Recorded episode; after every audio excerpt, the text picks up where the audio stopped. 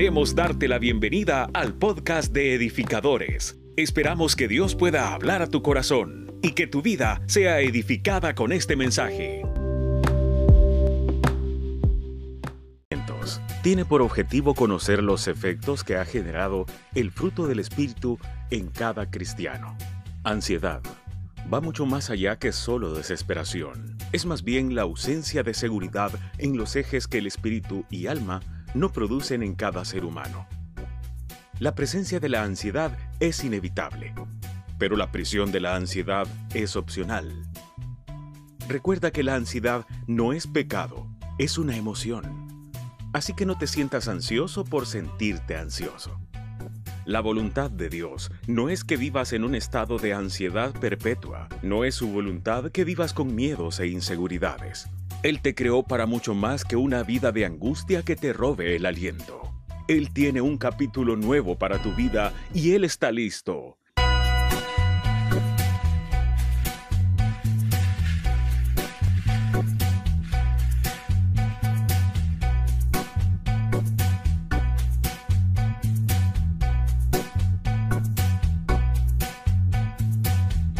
Bienvenidos a la serie Sentimientos, parte 2. Edificadores, una iglesia en movimiento. Veladora ante todo, Señor, sabemos que tú estás en medio de nosotros. Padre, este día tú nos hablas, tú confortas nuestro corazón y haces tu perfecta voluntad en todo en Cristo Jesús. Amén y amén. ¿Cuántos están contentos el día de ahora? Amén. Bien. Una de las cosas importantes saber que en la serie de lo que hemos estado viendo, si me ayudan con el control eh, para poder, ok, es saber que el sentimiento es una reacción.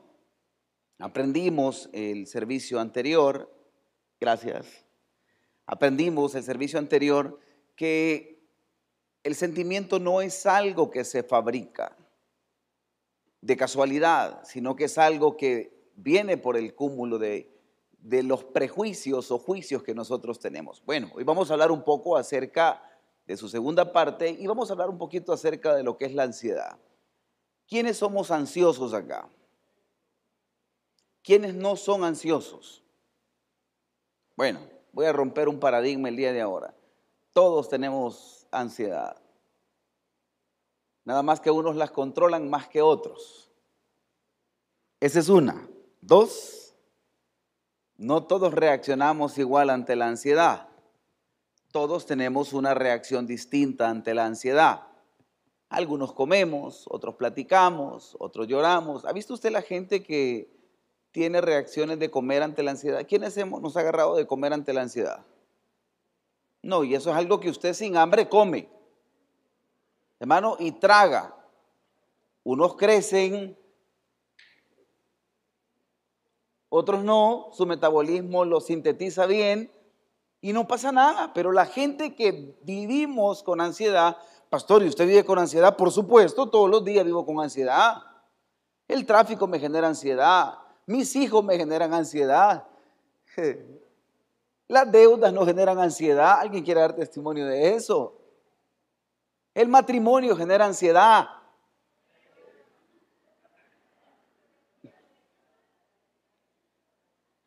La esposa genera ansiedad. Eso significa por dos. Todos vivimos la ansiedad. La diferencia es la reacción ante lo que yo estoy viviendo. Pastor, ¿la ansiedad es un sentimiento? No, es una reacción al nuevo sentimiento que yo creé.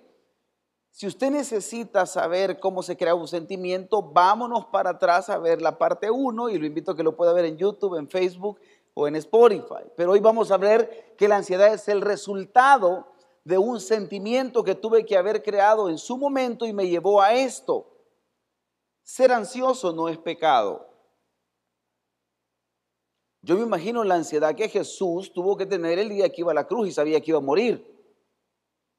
Yo me imagino los discípulos, la ansiedad que tuvieron que manejar porque se han de haber preguntado si Jesús lo iban a matar, después voy yo y generamos nosotros escenarios mentales los cuales nos llevan. Necesito avanzar porque es mucho material.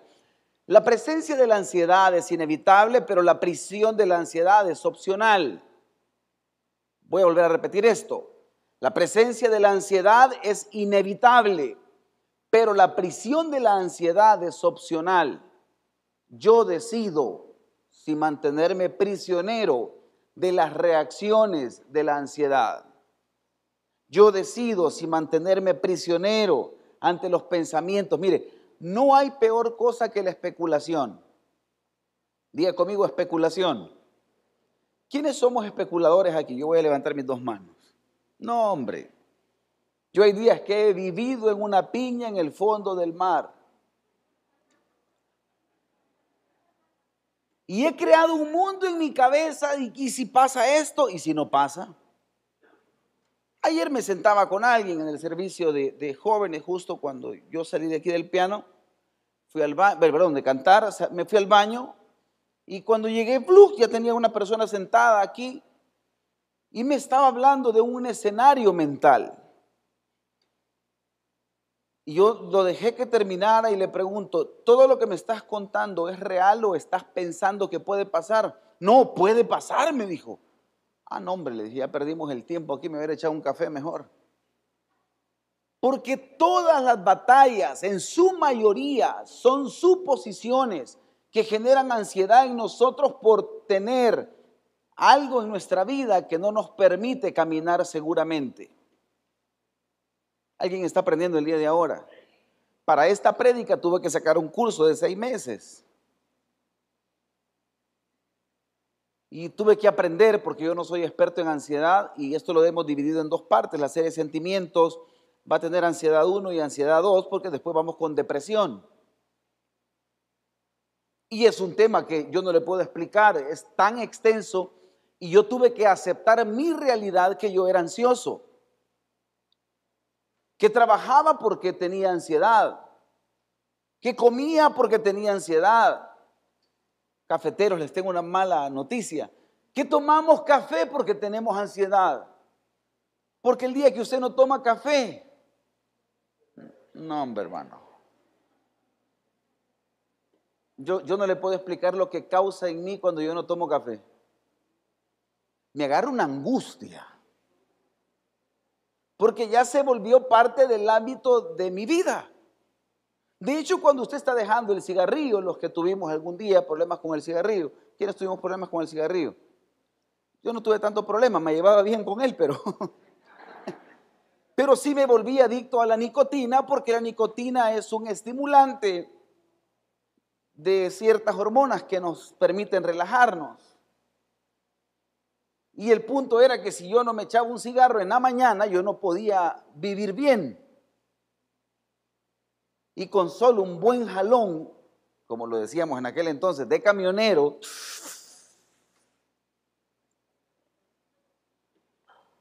y no sacaba el humo, sino que me lo tragaba para que me quedara bien la nicotina, causaba en mí el no hacerlo cierta ansiedad.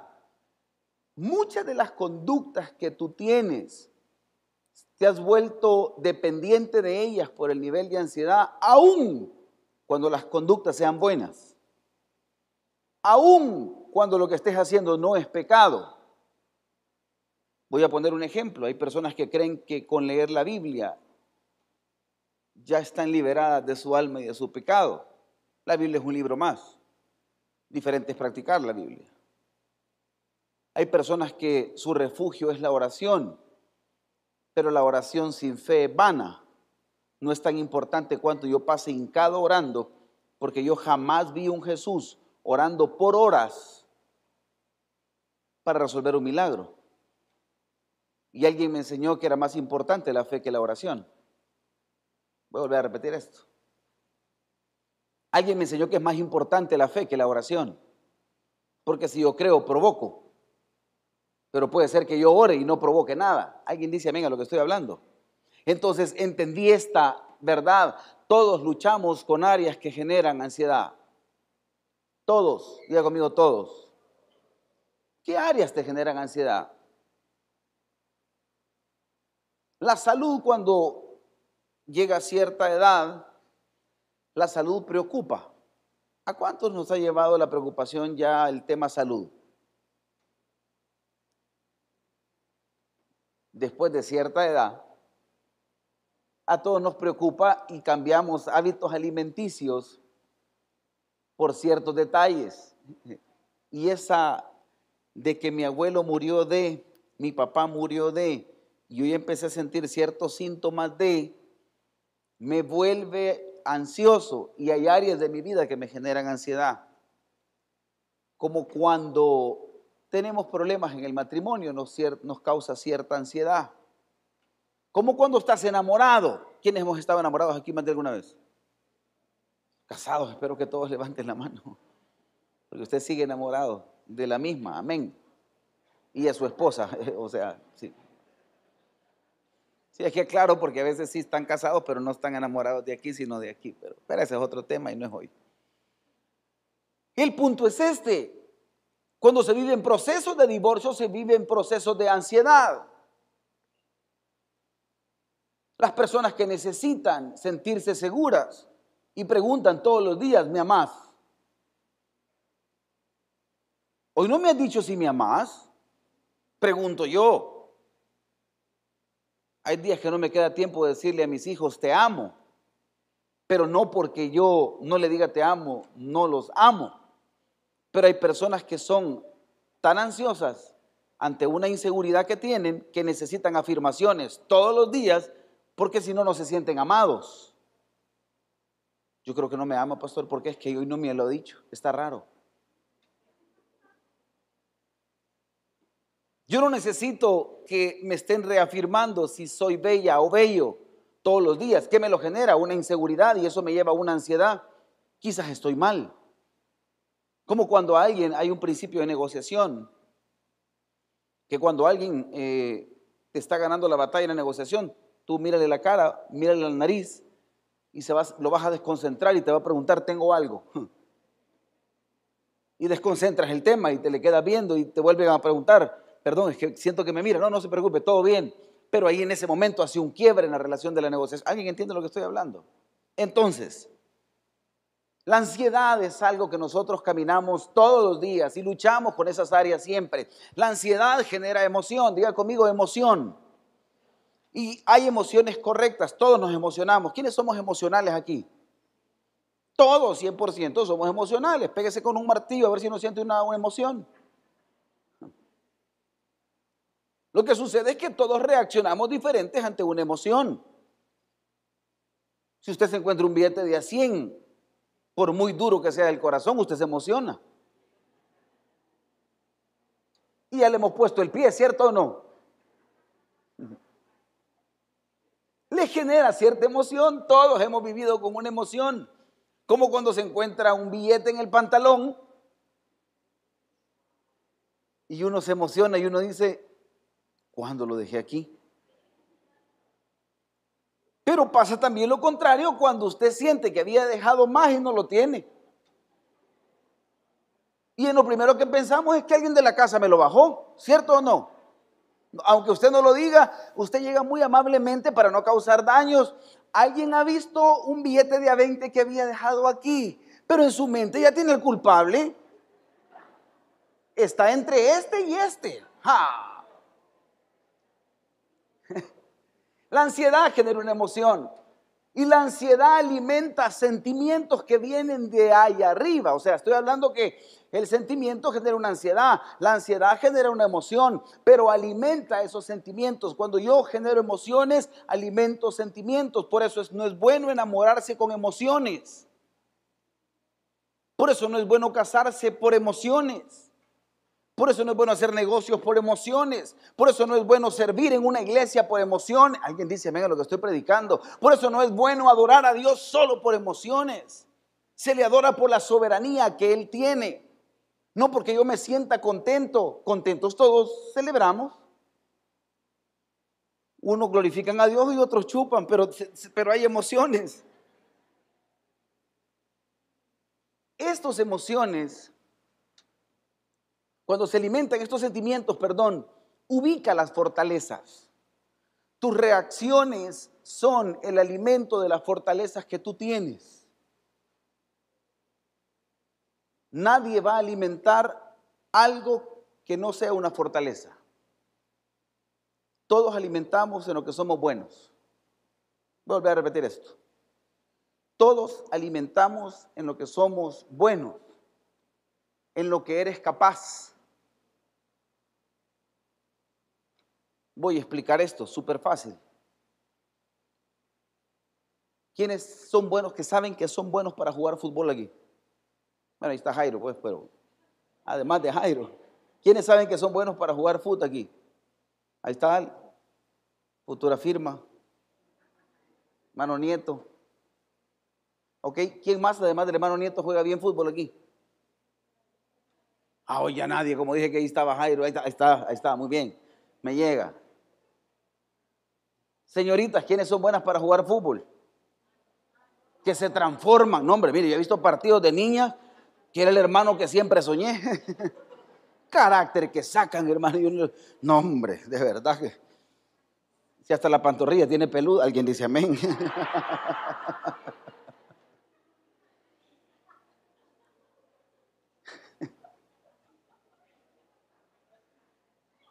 si hay un partido de fútbol y lo estamos perdiendo, jamás me voy a meter a mí. No doy. Igual es su vida. Cuando todo va bien, usted lo que alimenta son sus fortalezas. Ese es su refugio. Entonces me lleva a pensar lo siguiente, cuando actúa bajo seguridad, porque mis fortalezas son mis zonas seguras. Cuando yo actúo bajo seguridad, tus zonas seguras regulan tu nivel de ansiedad.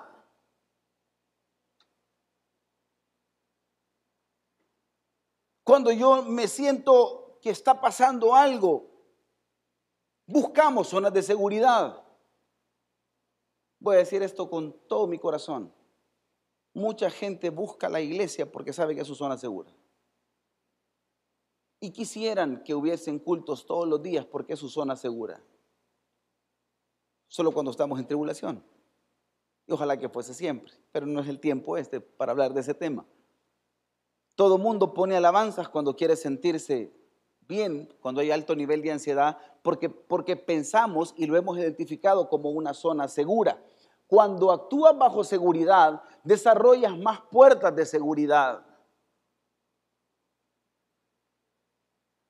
Cuando estás enfermo, buscas al médico porque es tu zona de seguridad.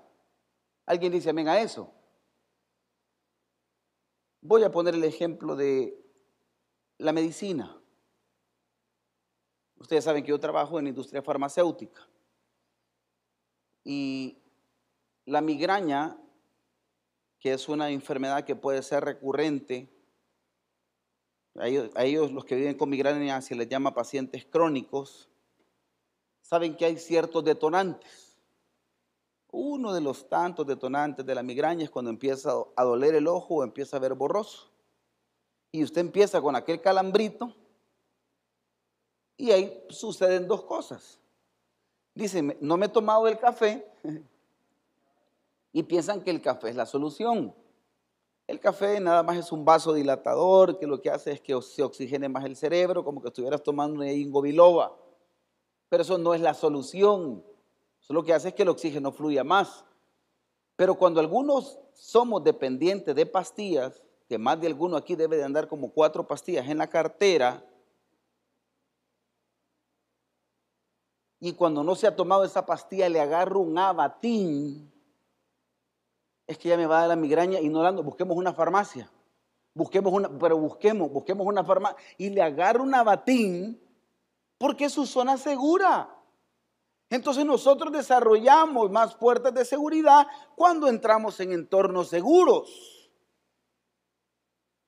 Si alguien me va siguiendo lo que estamos aprendiendo, pero vamos a esto actúa bajo inseguridad si no eres capaz de algo. O sea, si metió al pastor al partido de fútbol, usted dice, ah, no, ya la vamos a perder. Porque metieron a alguien a una zona insegura. ¿Alguien entiende lo que estoy hablando? Entonces, cuando yo no soy capaz de algo y he entrado a una zona insegura, generas altos niveles de temores en tus decisiones. Y esto nos ha llevado a caminar mucho tiempo en diferentes áreas de nuestra vida. Caminamos con miedos todo el tiempo. Voy a explicar cuando yo tuve mi problema legal. Y lo expliqué creo que el domingo pasado. Yo miraba un radio patrulla yo quería que era conmigo la onda.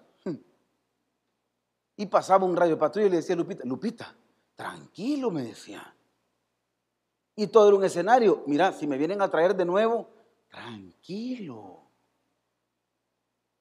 Y todos tenemos reacciones ante buenas o malas experiencias que hemos tenido y generamos altos niveles de temores porque no estamos en una zona segura. ¿Sí me va siguiendo lo que estamos aprendiendo? Y cuando estoy en una zona insegura, obligo a caminar solo en zonas seguras. ¿Qué estoy haciendo? No me siento bien aquí, pero entonces me siento bien aquí. Por eso es que las personas cambian círculos de amigos cuando dependiendo del estado de ánimo. ¿Sí me va siguiendo? Si me siento bien, tengo un tipo de amigos. Si me siento mal, tengo otro tipo de amigos. Si estoy próspero, tengo un tipo de amigos. Si no estoy próspero, tengo otro tipo de amigos. Si estoy preocupado, tengo un tipo de... ¿Alguien entiende lo que estoy hablando? Y todos, es la naturaleza humana, así somos. Dependiente de cómo me siente emocionalmente, es mi entorno y mi refugio.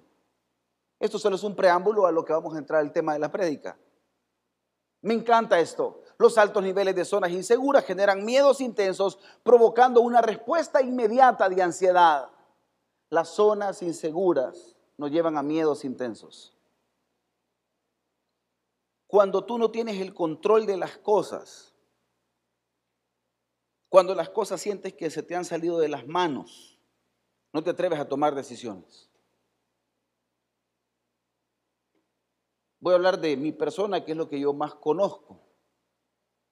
Cuando yo estoy hablando un tema de inseguridad de algo y no conozco el tema, no me atrevo a opinar. Porque no me gustan los altos niveles de riesgo cuando no estoy en esos temas. Y esquivo. ¿Y vos qué opinás? Y vámonos a la zona segura, no lo que diga Lupita. ¿Por qué no me quiero echar el 20 yo? Muchos evadimos responsabilidades porque no caminamos en zonas seguras, porque hemos generado un alto nivel de miedo por la inseguridad que nos maneja y eso nos pasa todos los días. Yo no le tengo, eh, eh, digamos, tanto temor al que maneja niveles de ansiedad, yo le tengo temor al que no sabe reaccionar ante la ansiedad, al que todo lo lleva a una inseguridad. Por eso es que hay mucha gente que no puede salir del alcoholismo porque su nivel de ansiedad lo ha llevado a que su zona segura es el alcohol. ¿Sí me va siguiendo lo que voy hablando? Por eso es que hay muchas personas que lo que han hecho es buscar el ribotril como una herramienta, que ya lo voy a ver más adelante, para calmar mis niveles de ansiedad. Algunos saben de lo que hablo cuando hablo de ese medicamento. No si solo es un pedacito de pastilla, pastor. Hmm. Cuando tú te das cuenta de lo que puede ocasionar en esto, sabes si estás caminando bajo seguridad o no. Filipenses 4:6. ¿Lo puede leer conmigo a la cuenta de tres, por favor? Uno, dos, tres. Por nada.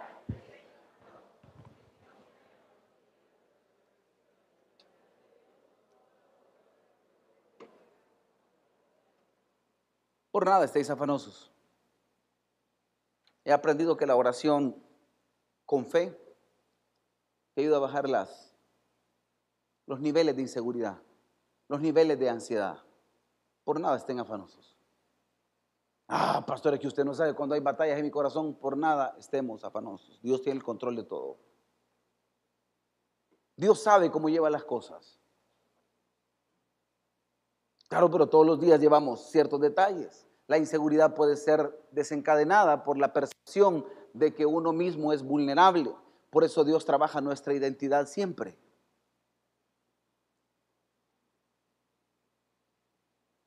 Hablemos de las personas que no pueden hablar en público, que tienen miedo escénico. ¿Quiénes hemos tenido miedo escénico aquí? Que yo le llamo el síndrome del locutor o el síndrome del payaso. Cuando están pintados con nariz y peluca, tienen una personalidad. quítele la nariz y la peluca y se comportan distinto y usted dice, qué serio este señor, vea. Vea los que son locutores. Y usted los oye detrás de un micrófono y usted se imagina, hasta belleza se ha imaginado detrás del micrófono. Y cuando conoce al locutor dice, y este era vos. Porque son sueltos con el micrófono. Y bienvenidos a Radio 90. Y uno dice, wow. Y cuando usted, y sale del escenario y es una persona tan tranquila, mudo. Porque tiene esto, esto es lo que pasa, que cuando sale al mundo real, está escondido detrás de algo que le permite tener cambios de personalidad por los niveles de seguridad o inseguridad. Por eso es que el trabajo de Dios en nosotros es trabajar la identidad, porque Él nos hizo a su imagen y semejanza, como lo dice el libro de Génesis en su capítulo 1 y verso 28. Y creó Dios al hombre a nuestra, imagen y semejanza, dice la Biblia. O sea, eh, varón y hembra los creó, le dio una identidad, trabajó la identidad del ser humano. El rollo es que nosotros perdemos identidad cuando tenemos altos niveles de inseguridad. Somos irreconocibles. Como cuando tiembla, cuando hay un temblor fuerte. Las personas cambian su conducta porque entraron en una zona insegura. Usted puede conocer a la señora de verdad súper tranquila y no pasa nada, pero empieza a temblar y, empieza a moverse. No, hombre, hermano. ¿Quiénes tienen alguna esposa enojona aquí? Ah, va, no vino nadie hoy. Entonces, ya vi yo quién manda. Pero no, no vaya a tener esa esposa miedo, cuca, murciélago, ratón, que grita. O sea, esa que pone orden en la casa. Cuando sale ese animal, mi amor, mi amor, mi amor. Tenga ratones en la casa. porque no está en una zona segura. ¿Ha visto aquellos que son así medio choros? Y, y a veces su esposa solo le dice dos palabras. Y uno se queda viendo, ¿y el qué? Y esa cosita domina Porque su zona segura está basada en los sentimientos. ¿Alguien entiende lo que hablo? Vámonos con los hijos. No quiero ir. Y usted dice, vamos a ir. No quiero ir. Y hay papás viejos que terminan haciendo lo que esa cosita así le termina diciendo. Porque no, no quiero dañarlo, no, porque, porque quiere vivir en zona segura, quiere llevar la fiesta en paz. Hombres que están acá. ¿Nos pasa o no nos pasa que por llevar la fiesta en paz decimos a todos muchas veces, casi siempre, always, forever and ever que sí? Nadie dijo amén ahora. Vea esto, este es un tema médico. La serotonina es el neurotransmisor que influye en la inhibición y el control de la ira, de los cambios de humor ante lo inseguro, etc. El ácido gamma, que es un aminobutírico, es responsable de relajar la mente y el cuerpo y se considera como un calmante cerebral que todos lo producimos. Esto es una, una cosa que la producimos nosotros cerebralmente. Cuando esta cosa vive en zonas inseguras, no se reproduce tanto. Y cuando esto no se reproduce tanto, llegan ciertos ataques de ansiedad por vivir en zonas inseguras y acudimos a la parte médica. Pastor, ¿me está diciendo que es malo acudir a la parte médica? No si tu problema fuera médico. Voy a a repetir esto. No es malo acudir al médico para bajar los niveles de ansiedad si tu causa es médica. Pero si tú lo que quieres hacer es buscar una medicina que te estimule venga del hebreo teatonte, para que tú puedas sentirte que estás en zona segura porque elevaste tus niveles de serotonina y andas como en un mundo irreal y tú dices, wow, el tipo ya se equilibró, sí, pero con dos chutazos adentro. Y si no tiene esa pastilla, le agarra una ansiedad y necesito comprarla, me van quedando solo dos, apúrate. Dicen que hay escasez en el mercado. Yo le puedo explicar a gente que nosotros hemos tratado con ansiedad porque no pueden vivir sin ese medicamento que le dijeron que era un cuarto de la pastilla y ya terminaron tomando pastilla y media. Repito, hay causas físicas que sí te obligan a ir al médico, pero te pregunto yo, la ansiedad que tú manejas, que yo manejo, ¿será tu causa clínica? ¿Será tu causa médica? Lo más fácil es estimularlo. Pero los medicamentos para la ansiedad no resuelven la causa, estimulan las reacciones nada más. Cuando tu causa no es médica. Alguien está aprendiendo el día de ahora. Entonces, lo más fácil es buscar la pastilla. Cuando vivo bajo niveles de ansiedad, una de las cosas que se pierde es el sueño. Voy a repetir esto. Cuando vivimos altos niveles de ansiedad, una de las cosas que se pierde es el sueño. ¿Es malo perder el sueño? No es malo perderlo. Creo que de seres humanos que tengamos preocupaciones es lo normal. ¿Sabes qué no es lo normal? Que esto se vuelva repetitivo y empieces jugando con inhibidores del sueño o con inductores del sueño y empiezas que no, que mira, este, este dicen que da sueño, tomate de lechuga, hacete una agüita de florifunda. Alguien dice, amén, a lo que estoy hablando.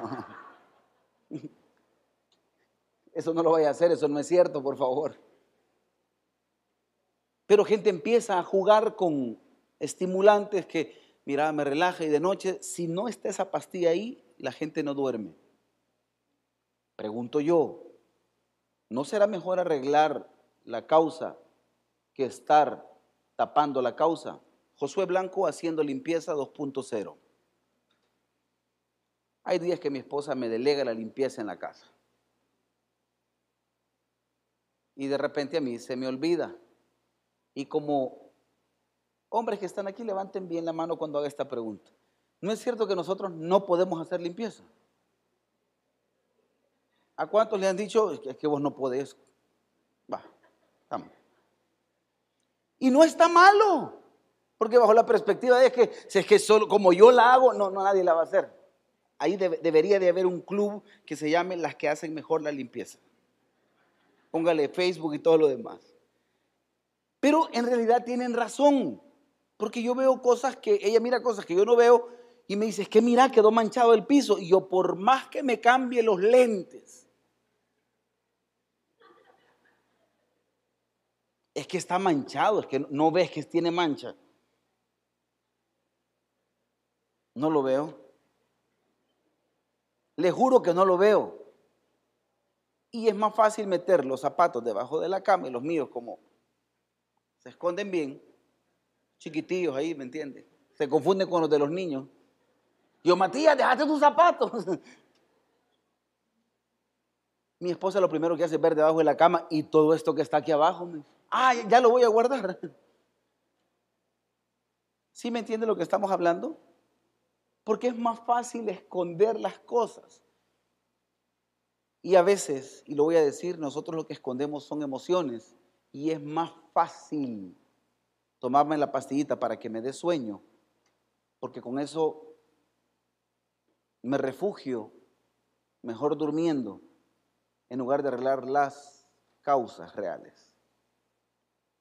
Lo peligroso es cuando ya empiezo a tomar un poquito más de esa pastilla y ya no me aplica. Y empiezo a tomar más pastillas y ya no me aplica. Y empiezo a tomarlas de día, porque prefiero vivir dormido que afrontarme ante una realidad. Y se lo dice a alguien que las consumió algún día. Esta historia no me la han contado, yo la he tenido que vivir. Y entonces me doy cuenta que muchas veces no arreglo la causa, Ahora, si tu causa es médica, te lo tienen que decir los médicos, te lo tienen que decir los exámenes, pero no tú. Alguien, alguien dice, venga esto. indicadores que yo tengo.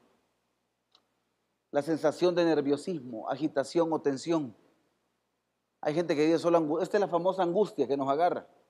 De aquella cosa que dicen las viejitas, de aquello de aquí, que le agarra uno aquí, de eso. ¿Y qué tenés?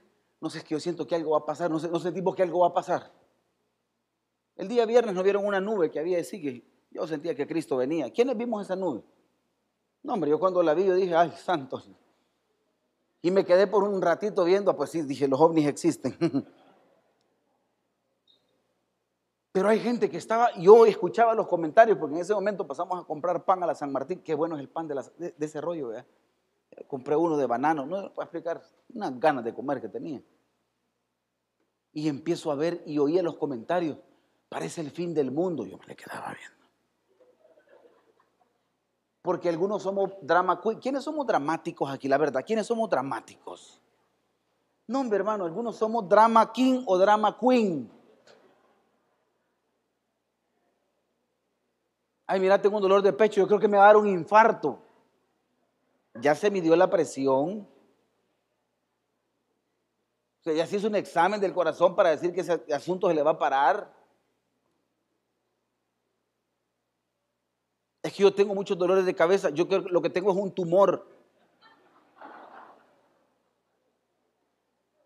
Mm, yo no le puedo explicar todas las que yo he oído en consejería. Es que, pastor, fíjese que yo toda la vida vivo con un dolor aquí. Yo creo que me tienen que operar de la columna. Y le digo, ya se hizo una radiografía. Ya fue a platicar con el doctor. No, es que, es que esto no es normal, es grave. Y este rollo, si no lo arreglamos jóvenes, yo no le puedo explicar viejo cómo, cómo es este rollo. Yo no le puedo explicar mi bisabuela, que en paz descanse, que está en la presencia de Dios. Ella decía que no oía.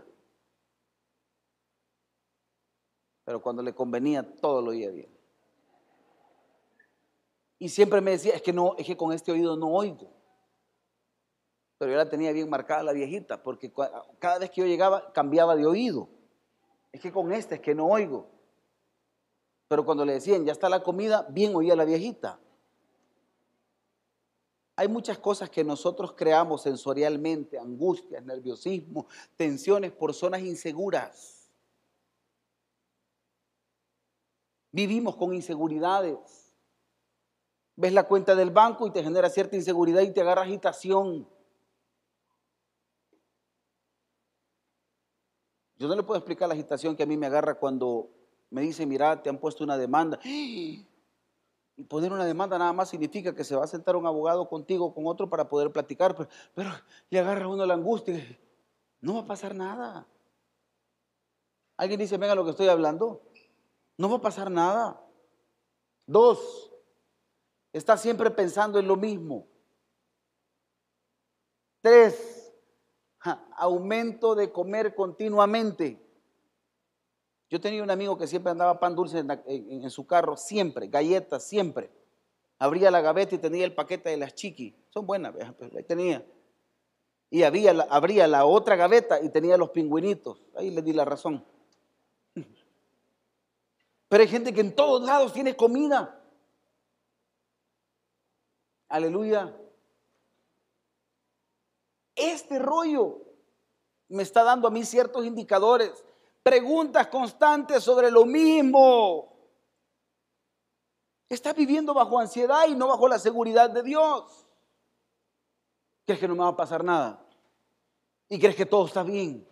Y te vuelve a tocar el mismo tema. Y los que estamos en el entorno, cuando amamos, no, no va a pasar nada, viejito. Pero por dentro decimos, ¿y, cuándo va a cambiar de tema? Porque le están dando a la misma matraca todos los días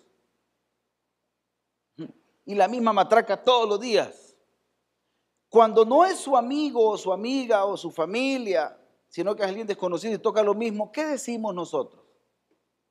Ya aburre. ¿Cierto o no? Pero hoy usted está entendiendo que está viviendo en un mundo de ansiedad. Y esto, óigame bien, es tan, es tan natural y, y no nos damos cuenta porque es algo que es espontáneo. Y la gente no se da cuenta que está hablando de lo mismo y a los 10 minutos vuelve a hablar de lo mismo y a los 15 vuelve a hablar de lo mismo y si ya controló el hablar, está pensando siempre en lo mismo, siempre en lo mismo, aunque cambie el tema, siempre en lo mismo. Y estás alimentando una verdad que a lo mejor no es una verdad. La repetitividad en acciones, los movimientos constantes corporales. Yo le voy a contar, yo tengo dos. Uno es tronarme los dedos a cada rato. Y ahí vivo, y aunque ya no me truenan, me ando buscando cuál sí me puede tronar. Y la otra es que estoy con la boca cerrada, que es raro, me cuesta. Y estoy moviendo las mandíbulas por dentro, apretando. Y algunos han llegado a ciertos niveles de ansiedad que dormidos se les destraba la placa. Aleluya dormidos rechinan dientes. A uno le enseñaron, son parásitos casacas, no tiene nada que ver con los parásitos. Las viejitas así le decían a uno, si rechinas los dientes en la noche que tenés parásitos. No, hombre, yo culebras tengo, hermano. Pero hay gente dormida que está moviendo mandíbulas, rechinando. Hay gente que de la ansiedad, dormido, pelea. Otros locos que hablan dormidos. Aleluya.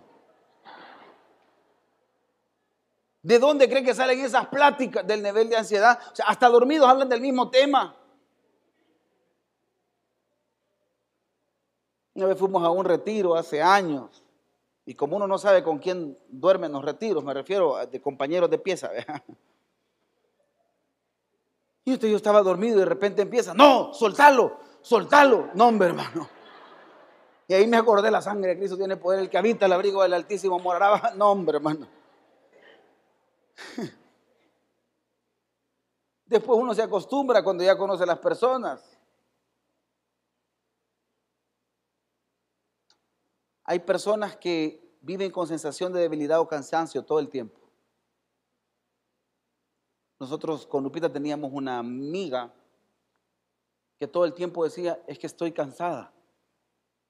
Y yo me le quedaba viendo y le digo, mira, he pasado todo el día con ella y no ha molido piedra. O sea, no ha estado con un martillo dándole aquí todo el día. Por la contextura física que tiene, casaca que va al gimnasio. Se andaba de la misma liga que yo. Entonces, ¿de qué se cansa? ¿De la fatiga mental? ¿De vivir pensando lo mismo todo el tiempo? ¿De darle vuelta al mismo tema todo el tiempo? Porque esa matraca, aunque no la hable, la lleva aquí todo el tiempo, hablando de lo mismo. Hay gente que los celos ya no los expresa, porque aprendió a controlarlo, a ya no pelear, a no decirlo, pero todo el tiempo vive celoso o celosa aquí en la cabeza. Nombre es una cosa aquí que, es una mentalidad que nombre. Es que este, este ya se debe haber acostado como con 10 en un minuto. Pero cuando lo preguntan, amor, ¿todo bien? Nítido. Enciende el teléfono y aquí ve.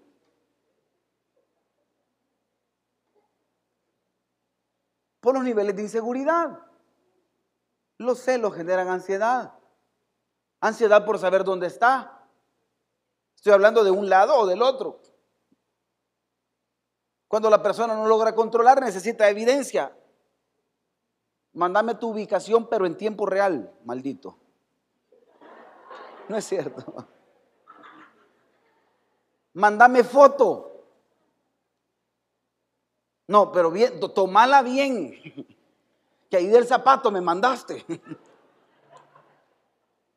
Haceme videollamada ya. ¿Alguien quiere dar testimonio de lo que estoy hablando? Toda reacción de la ansiedad necesita un sustituto correcto. Todos somos ansiosos. Y entre los problemas lo peor que puede hacer es vivir comiendo porque nos vamos a engordar y nos vamos a enfermar. Cámbialo por ejercicio. Cámbialo por caminar. No le va a hacer mal. Cámbialo por orar. Le va a hacer bien. Cámbialo por cantar, aunque es tiemple, pero cante. Todos necesitamos este sustituto. Todos, todos, todos, todos, todos, todos, todos. Ayer yo le decía a Lupita, esta semana necesito cambiar hábitos. Papás que están aquí quieren la mejor receta. Cuando hay problemas, sus hijos. Voy a repetir esto. Papás que estamos acá. Cuando hablo de papás, hablo de, de, mamaces y papaces. La mejor receta ante cualquier ansiedad, los hijos transmiten tanta seguridad a estos tipos. ¿Y sabe cuál es el rollo? ¿Sabe dónde están confiados en ellos? En usted. Mas no saben que el más inseguro de la casa es usted. Pero estos charros no se lo vayan a decir nunca que se pasearon en ellos. Pero un hijo te da un abrazo y uno siente que todo el mundo cambió. Y usted dice, ah, qué rico. Pero porque están confiados en ti. Y tú los abrazas a ellos porque te generan confianza, porque tienen otra perspectiva de la vida, no tienen enviciado la inseguridad. ¿Alguien entiende lo que estoy predicando esta mañana? Primera de Pedro 5.7, echando toda vuestra ansiedad sobre Él, porque Él tiene cuidado de, de vosotros. Deposita tus cargas en Dios. Él tiene cuidado de ti. No puedes controlar tu entorno, pero sí puedes confiar en tus acciones en medio de tu entorno a Dios. Confíale tu entorno a Dios. Tú no puedes tener control de todas las situaciones, no eres Superman, no eres la superchica. Pero sí puedes confiarle a Dios tu entorno y decirle, Señor, mira, yo no tengo control de esto, pero tú sí lo tienes. Y Él te lleva paz. Él te lleva algo distinto, que solo Él lo puede hacer sentir en nosotros. No el café, no el medicamento, solo Dios puede hacernos sentir, mire, si hay un ser que nos puede cambiar emocionalmente, así es Dios. Y lo que necesitas es dejarlo sentir, porque Él siempre está. El problema es que nosotros lo apartamos sustituyéndolo incorrectamente por otras acciones que no nos generan el bien. Quiero hablar de lo siguiente. La, la convicción siempre precede a la conducta. Esto es algo que no puedo olvidarlo. La convicción siempre precede a la conducta. Si estás perdiendo el control de algo, regresa a tus convicciones, porque entonces va a traer cambio de conducta. Porque tú lo que quieres es cambiar conductas creyendo que así vas a generar convicciones y eso es erróneo. La convicción es lo que precede a la conducta. La ansiedad aumenta conforme, óigame bien, la, la ansiedad aumenta conforme disminuye la percepción de control. No estés midiendo qué tan seguro estás si has perdido de control las cosas de tus manos. Si Él tiene control de todo, en buena onda, no te necesita. Te voy a volver a repetir. Si Él tiene el control de todo, no te necesita. No me necesita. ¿Quién lo va a hacer mejor, Dios o yo? Cuando buscamos al médico y le decimos, doctor, ¿y si hago esto? Mire, niña, hágame caso. ¿Le ha pasado que a veces nosotros le damos consejos al doctor? Mire, doctor, y no puedo hacer esto, haga caso. ¿Qué nos, ¿A cuánto nos cuesta hacer caso aquí? Y hacemos todo lo contrario, le damos vuelta al rollo. El doctor nos ha dejado un chorro de medicina. Ah, no, esta no me la voy a tomar porque esta lo que causa es un ardor de aquí en el estómago. Hable al doctor y dígale qué es lo que siente, porque lo que le va a dar es una cosa aquí para que no sienta el ardor aquí. ¿Alguien dice amén a lo que estoy hablando? Hablemos de David.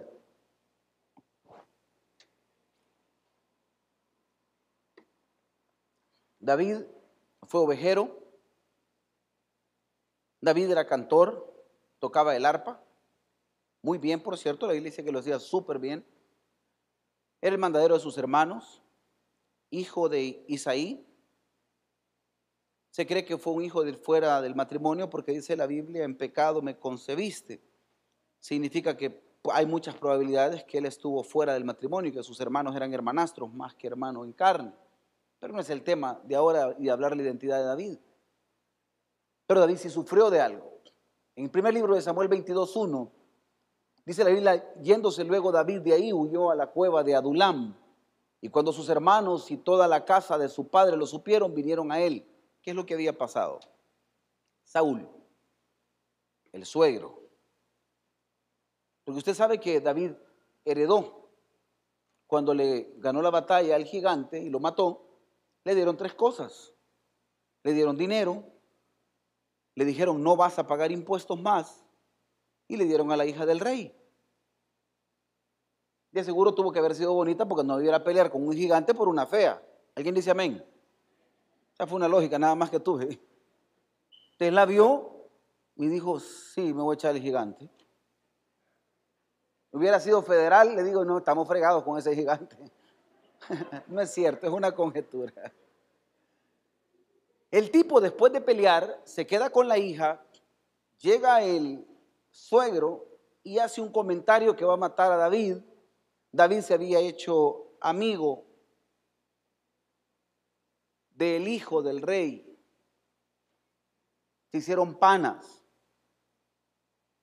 Era su mejor amigo y le llega a avisar y le dice, David, mi papá te va a matar mañana. Zafate ya. Habla con la esposa y le dice, me tengo que ir. El tipo, dice la Biblia, que se va. Jonatán, que era el hijo del rey, no, hace ruido de que había advertido de que iba a morir David. Y David y Saúl empezó una persecución. Yo no le llamo política, sino de orgullo. Una persecución de querer matar a David porque David se había hecho más famoso que él. Y David entró en angustia. ¿Quién no entró en angustia si el tipo lo estaban persiguiendo para matarlo? Y el tipo se va huyendo entre todo lo que había pasado y entre todas las huidas, en el capítulo 22 se va a esconder a una cueva. El motivo de entrar a una cueva era por lo de su amenaza de muerte. Voy a volver a repetir esto. El motivo de entrar a una cueva fue por la amenaza de muerte que él tenía. Una amenaza que lo había llevado a vivir en un entorno totalmente distinto, de tener una verdad. Él ya tenía una profecía de Samuel que le había dicho que él era el próximo rey de Israel, ya lo habían ungido, ya tenía la unción de parte de Dios, pero su realidad era otra. Él lo que estaba viviendo era una persecución donde lo iban a matar y el tipo lo que hizo fue a esconderse. No puedes huir o esconderte en una cueva sin una estrategia. Pastor, usted me está diciendo que no es malo esconderse. Los refugios no son malos. Siempre y cuando tengas el refugio correcto con estrategia correcta. Voy a volver a repetir esto. Los refugios no son malos. Siempre y cuando sea el entorno correcto, la estrategia correcta. Porque de Adulam, donde estaban los afligidos, los endeudados y los amargados de espíritu, trozo de gente que estaba ahí, ¿verdad? Estaba también la familia. Me encanta este punto. Porque la familia no se abandona. Puedo volver a repetir, pensé que iba a haber un amén aquí. Porque la familia jamás se abandona. Lo raro de esto es que no fue David que buscó a la familia, sino la familia que buscó a David. Porque en el momento de la aflicción uno no haya a quien acudir. Y lo primero que debes de acudir es a la familia después de Dios. Porque aparentemente la familia nunca te va a dejar. Qué rollo, ¿no? David aparece en escena, se fue ahí, pero ahí Dios mismo le da la estrategia porque ahí mismo salieron los 300 valientes de David, cuando salieron ya con un pensamiento, con una estrategia, a pesar de todo lo que estaban viviendo, fueron los que llegaron a derrotar todo lo que estaba en contra de ellos y eso lo llevó al reinado a David. Pero tuvo una estrategia, tuvo el entorno correcto, estuvo su familia ahí. No siempre huir, esconderte es la mejor acción, opción de tranquilizar tu ansiedad. Porque esconderte sin una estrategia y sin el entorno correcto te va a llevar a la depresión, que es lo que vamos a hablar dentro de dos domingos. Quedarte en tu cuarto dormido hasta altas horas de la mañana no va a ser la mejor estrategia. Huir con tus amigos para poder sentir felicidad y pasar acompañado de algo, de alguien, no es la mejor opción. Hay personas que si no están con alguien no se sienten bien. Voy a volver a repetir esto. Hay personas que si no están con alguien no se sienten bien y tienen que estar siempre acompañados de alguien para sentirse felices. Tú puedes ser feliz solo. Si no has logrado la plenitud en la felicidad con tu familia, con tu esposo, con tus hijos, o tú solo, no has encontrado a Jesús bien. Algo falta. ¿Alguien me entiende lo que estoy predicando? Este es un tema súper importante. Pastor, ¿está malo separarme? No es malo separarte.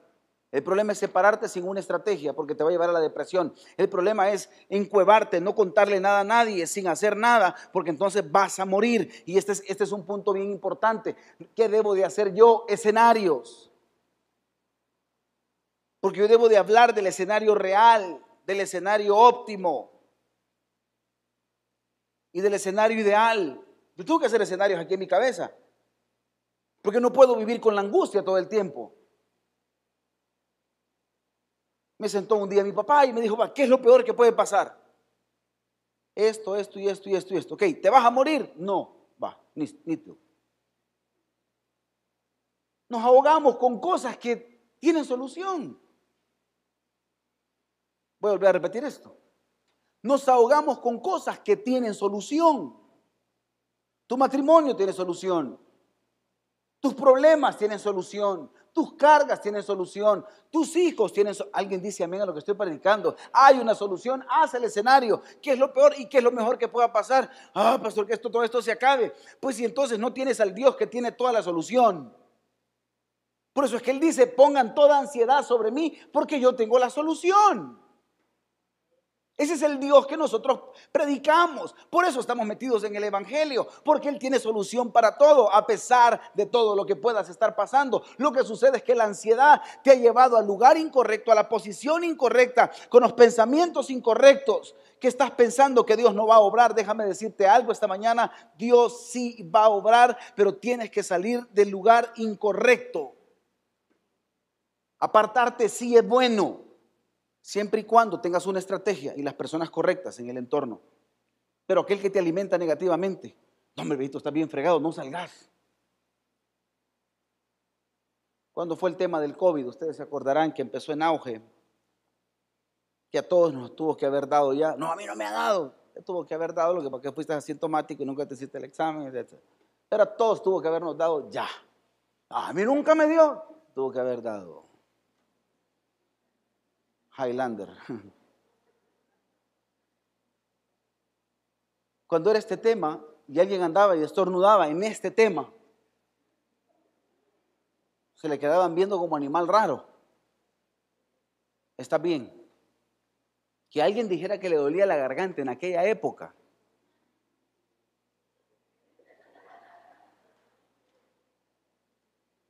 Fíjate que me duele aquí. No, hombre, hermano. Era un rollo, lo mandaban a bañar a uno. ¿Quiénes se bañaban antes de entrar a la casa? No, ahí, purgó todas las que no se había bañado todo el año. Ahí sí, el abatimiento se bañaba, se lavaba. Ya no se hacía baños de avioncito, ahí se hacía todo el carguas.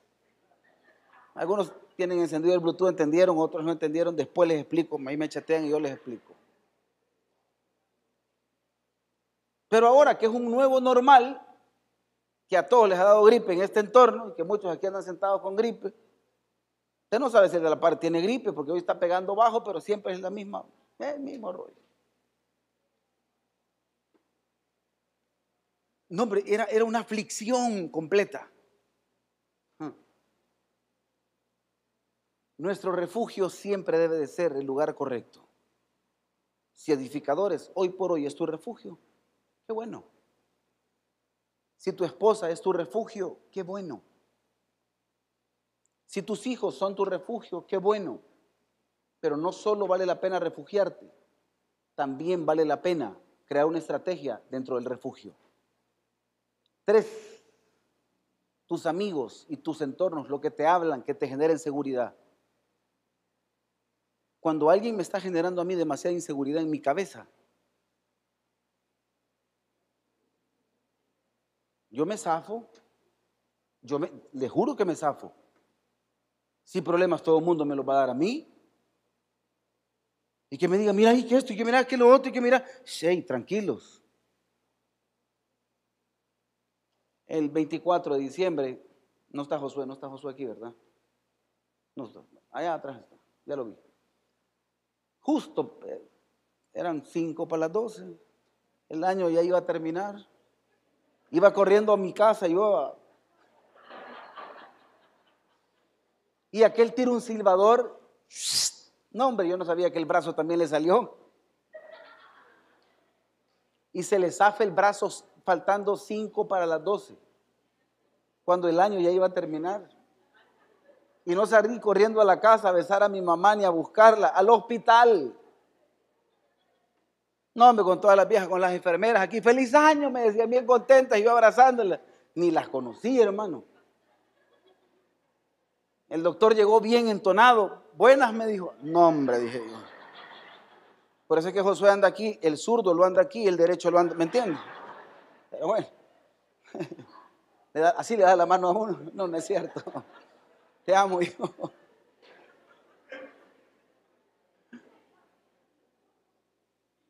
Pero cuando se le zafó el brazo, no le puedo explicar a todo el mundo, ay, no, el niño.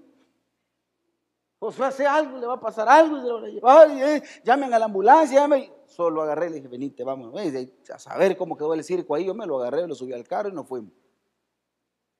Eran llamadas tras llamadas, ¿y cómo está? Y está bien. Mire, no le ha pasado nada. No, hombre, si solo se le zafó el volado aquí. Estaba mala bisagra el cipote.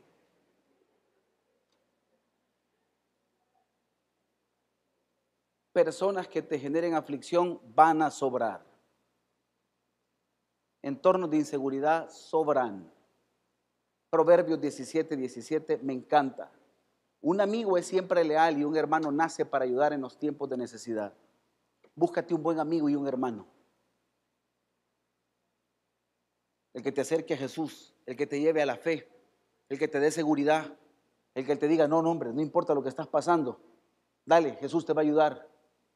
Jesús te va a sacar adelante. Alguien dice, venga lo que estoy hablando sea una voz de esperanza para los que lo necesitan. Proverbios 17, 17, la versión eh, Reina Valera dice, en todo tiempo ama al amigo y es como un hermano en tiempo de angustia. Esta versión dice, un amigo siempre leal y un hermano nace para ayudar en el tiempo de la necesidad.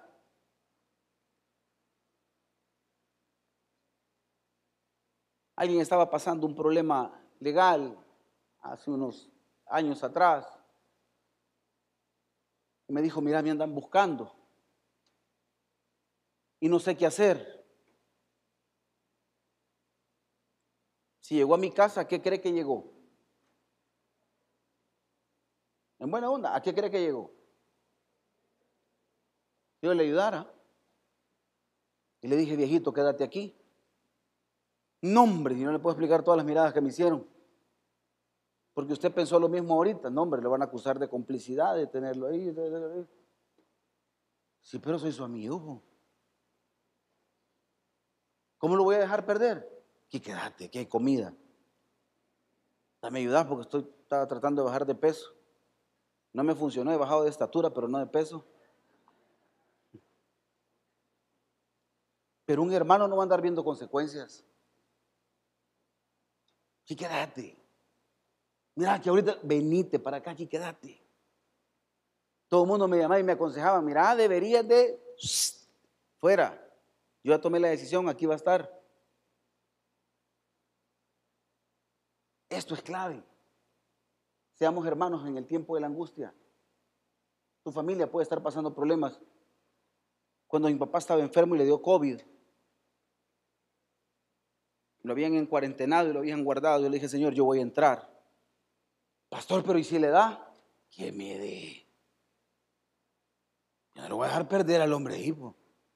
Y mi mamá ya andaba adentro sin mascarilla, ella cuidándolo. Y todos los demás, cuidado, no vayan. ¿Cómo no voy a ir si mi papá? Al control remoto no se iba a curar el viejo. Tenía que hacer algo con él. Tenía que meterme al agua por él. Llegué, oré, obvio, andaba la mascarilla. Obvio, andaba una careta que las, mis caretas me cubren de aquí hasta aquí. Ya que usted le llega hasta aquí, a mí hasta allá abajo, me, ni iba nítido. Pero era mi hermano en el tiempo de la angustia. Él me necesitaba. Y llegué con toda la medicina, aquí estoy, me dijo. Te debo algo. Que te la pongan. Mira que el doctor ahí está abajo, le dije. Mira, pero la enfermera ahí está abajo. Personas que te necesitan.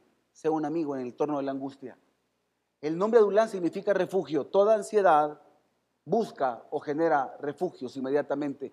¿Cuál es tu refugio? Tu ansiedad disminuye conforme aumenta la intervención de Dios en tu mente. Voy a volver a repetir esto. Tu ansiedad disminuye conforme aumenta la intervención de Dios en tu mente. Esto es importante.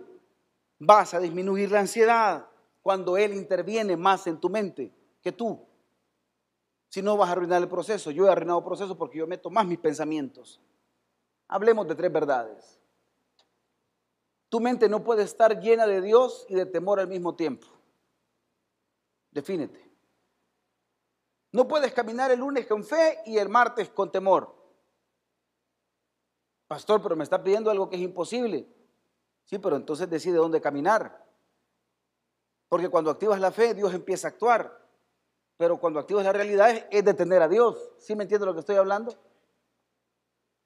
definite por dónde te vas a ir, o por Dios o por tus pensamientos. Pero no podés. Así le dijo Dios, ¿hasta cuándo claudicaréis entre dos pensamientos? Y esto me encanta porque Dios te, te, aprende y te enseña la definición. Puedes ver tu problema, seguir al refugio de la tristeza o de la soledad. Esa es otra verdad. ¿A dónde te estás refugiando? En la tristeza, en la soledad. ¿Dónde estás hoy parado? Tres. Ante la ansiedad, nuestra mejor decisión es doblar rodillas. Eso trae seguridad. Cuando yo he estado batallando aquí, doblo mis rodillas. Solito a veces entre semana, aquí estoy a veces en el templo. Callada la boca. Yo lo he explicado, detrás de esta lona hay una pared. Y allá atrás hay un cuartito de oración. Qué rico venir a sentarse entre semana ahí. Pastor, yo puedo venir, venga. Si solo pasa. Tranquilo. La oración, uno dobla rodillas y Dios está ahí. Uno dobla rodillas y Dios está ahí. Alguien dice amén a eso. Dios está ahí. Voy a tirar una ráfaga de versículos que me interesa que tú lo tengas. Dios es nuestro amparo y fortaleza, nuestro pronto auxilio en las tribulaciones. Voy de nuevo. En paz me acostaré y asimismo dormiré, porque solo tú, Jehová, me haces vivir. Me encanta esto. Entrégale tus cargas al Señor y Él cuidará de ti. No permitirá que los justos tropiecen y caigan. Tú guardarás en completa paz aquel cuyo pensamiento en ti persevera, porque en ti ha confiado. Bendito el varón que confía en Jehová y cuya confianza es Jehová. Alguien dice amén a eso. Me encanta. Jeremías 17:8. Si alguien puede subir con el piano, me encanta.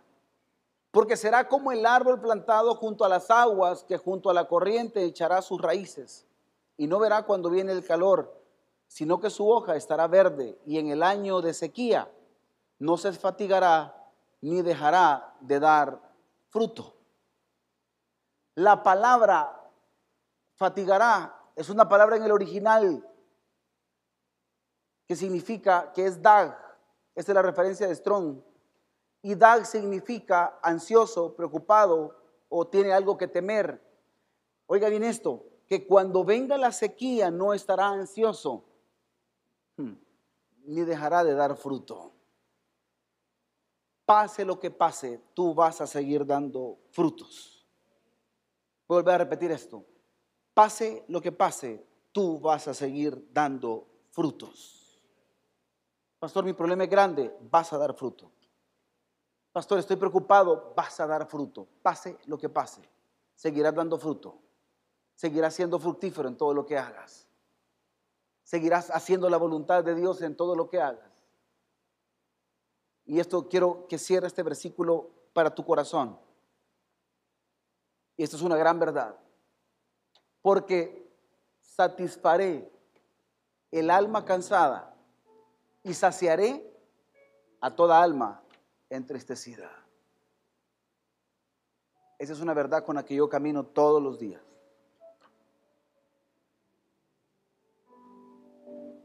Póngase en pie, por favor.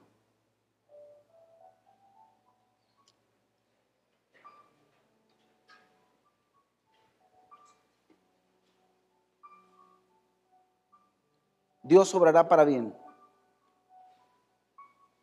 Si pueden subir todos los músicos, porfa. Dios obrará para bien. No importando lo que estés pasando, Dios obrará para bien. No importando tus circunstancias, Dios obrará para bien. La Biblia dice, echa toda ansiedad sobre Él. Y echar toda ansiedad significa tirarla, depositarla, empujarla.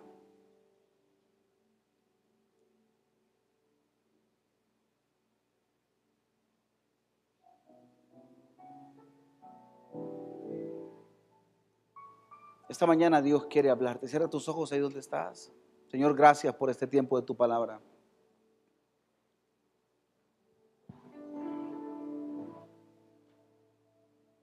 Señor, gracias por lo bueno y lo fiel que tú eres.